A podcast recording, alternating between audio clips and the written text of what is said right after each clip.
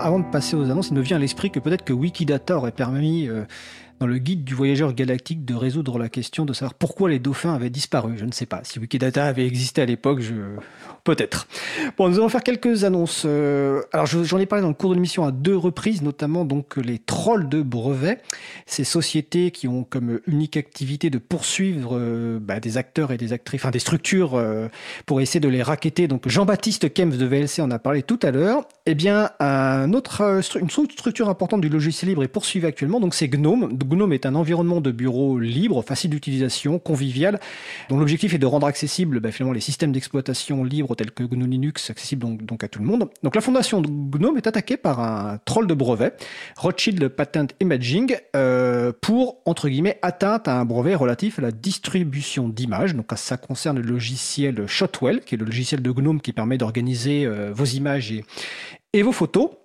Eh ben, Gnome a décidé de ne pas se laisser faire, comme euh, Jean-Baptiste Kempf l'a signalé au niveau de, de, VLC, et donc a décidé euh, de ne pas payer, de ne pas se faire raqueter, et au contraire de répliquer en justice pour se défendre, et pour défendre globalement les communautés du logiciel libre contre les abus des systèmes de brevets logiciels.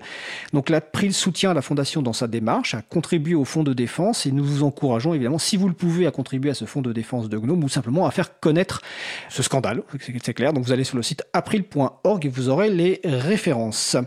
Donc comme on l'a dit, Jean-Christophe Becquet est en conférence ce soir donc euh, à Digne-les-Bains à 18h donc sur les communs numériques et les données en commun. Donc n'hésitez pas à aller le voir.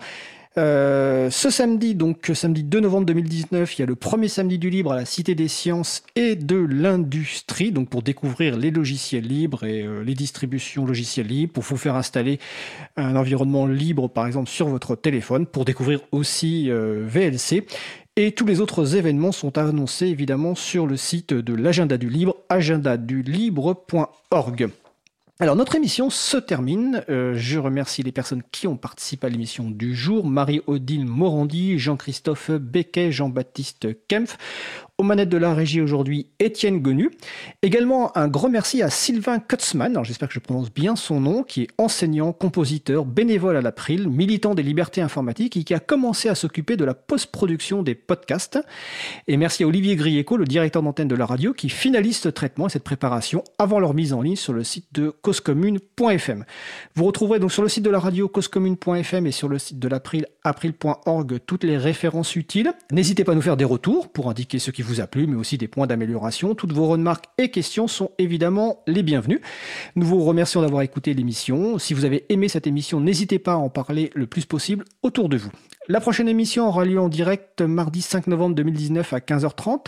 Notre sujet principal portera sur les femmes et les métiers et les communautés de l'informatique et du logiciel libre.